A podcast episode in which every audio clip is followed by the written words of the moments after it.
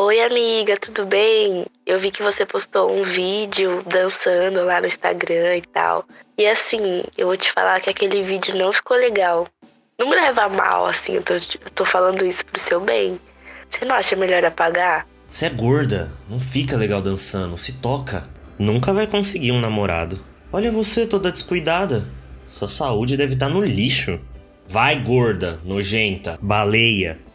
Sabe, essas eram palavras que eu ouvia com muita frequência. Não importava o que eu fizesse para essas pessoas, e sim, né? Não eram só desconhecidos, mas amigos e familiares. Eles sempre deixariam escapar esse tipo de comentário comigo, mas eu precisava ser forte e ficar ali. Afinal, já que eu não era tão bonita do jeito que todo mundo esperava e tão bela nos padrões apresentados à nossa sociedade, no mínimo eu tinha que ser muito legal e muito gentil. Os anos foram se passando e eu fui guardando isso para mim. Eu não tinha com quem conversar sobre isso e a minha mãe, ela tinha outros problemas, outros assuntos para cuidar. E eu queria poupar ela de ficar reclamando sobre o que eu ouvia das pessoas e o que eu passava, sabe? A pior parte de guardar tudo isso é que quando eu menos esperava, isso vinha à tona e tudo que eu queria era fingir que isso não acontecia comigo. Eu tentava me olhar no espelho, gostar do que eu via, mas eu não tive sucesso com isso